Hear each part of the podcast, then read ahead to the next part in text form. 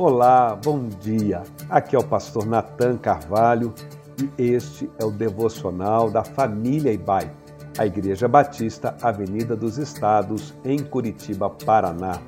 Hoje é segunda-feira, dia 15 de maio de 2023. Estamos em um mês bem especial. Este é o mês do nosso aniversário. Estamos completando 31 anos de existência como igreja, como família Ibai. Por isso, nos próximos dias, vamos estar meditando sobre as metáforas bíblicas no Novo Testamento que descrevem a natureza da igreja e nos orientam sobre a dinâmica da sua vida.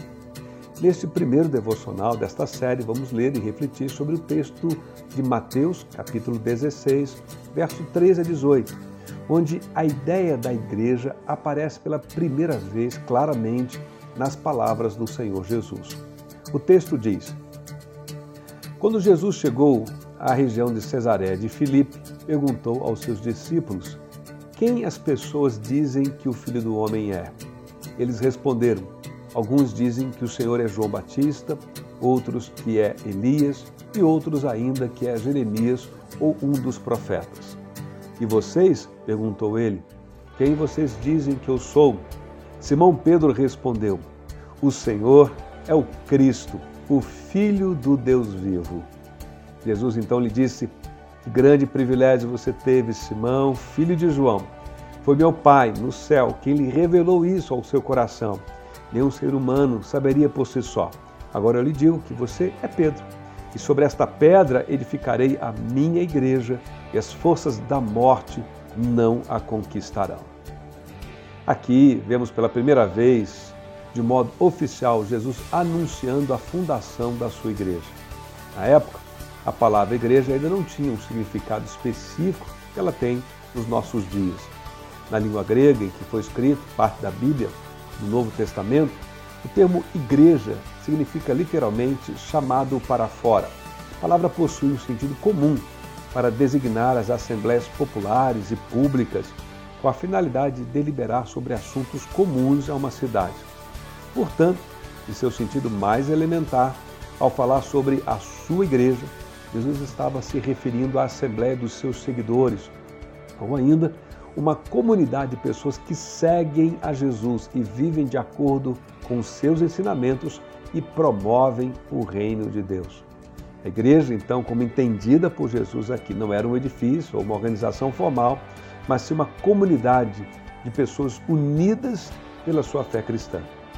Ao dizer que sobre esta pedra edificarei a minha igreja, Jesus estava anunciando que ele mesmo seria a base, o fundamento desta comunidade. A igreja seria formada por aqueles que, de modo semelhante a Pedro, aqui no texto, reconhecem e aceitam Jesus como Filho de Deus e Salvador da humanidade e que estão comprometidos em seguir seus ensinamentos e viver de acordo com eles. Segundo o Senhor Jesus, essa sua comunidade teria um estilo de vida que teria uma presença marcante no mundo, promovendo o reino de Deus de um modo extraordinário. Isso seria algo tão marcante que as forças da morte que operam neste mundo não poderiam resistir à sua atuação. O sentido bíblico dessas palavras é que através da igreja ficaria evidente que há um sistema de valores corrompidos pelo pecado em constante oposição ao projeto de vida que Deus tem para o ser humano. E que Deus, então, deseja reconciliar consigo este mundo caído e rebelde, sujeito à morte em suas mais variadas dimensões física, espiritual, social, existencial, cósmica e eterna. Mas através da igreja, a vida prevaleceria. Ao longo dos próximos dias, veremos que a Bíblia usa diversas imagens e figuras para representar a igreja. E essas imagens nos ajudam a compreender melhor a natureza, o propósito da igreja. Teremos destaque apenas algumas delas nos nossos próximos encontros devocionais. Por hoje, fico por aqui, mas quero que você considere isso. A igreja é a ideia de Deus. Ideia é essa revelada a todos nós através de Jesus Cristo, seu Filho. A igreja existe porque Deus nos ama e esse amor foi revelado através do Evangelho, através de Jesus.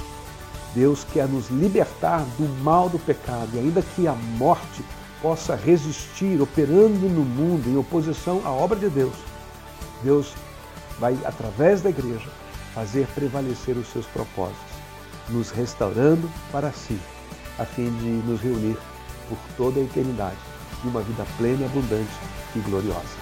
Este é o propósito de Deus e a igreja faz parte dele.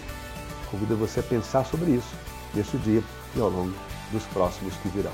Que Deus o abençoe ricamente nesta segunda-feira.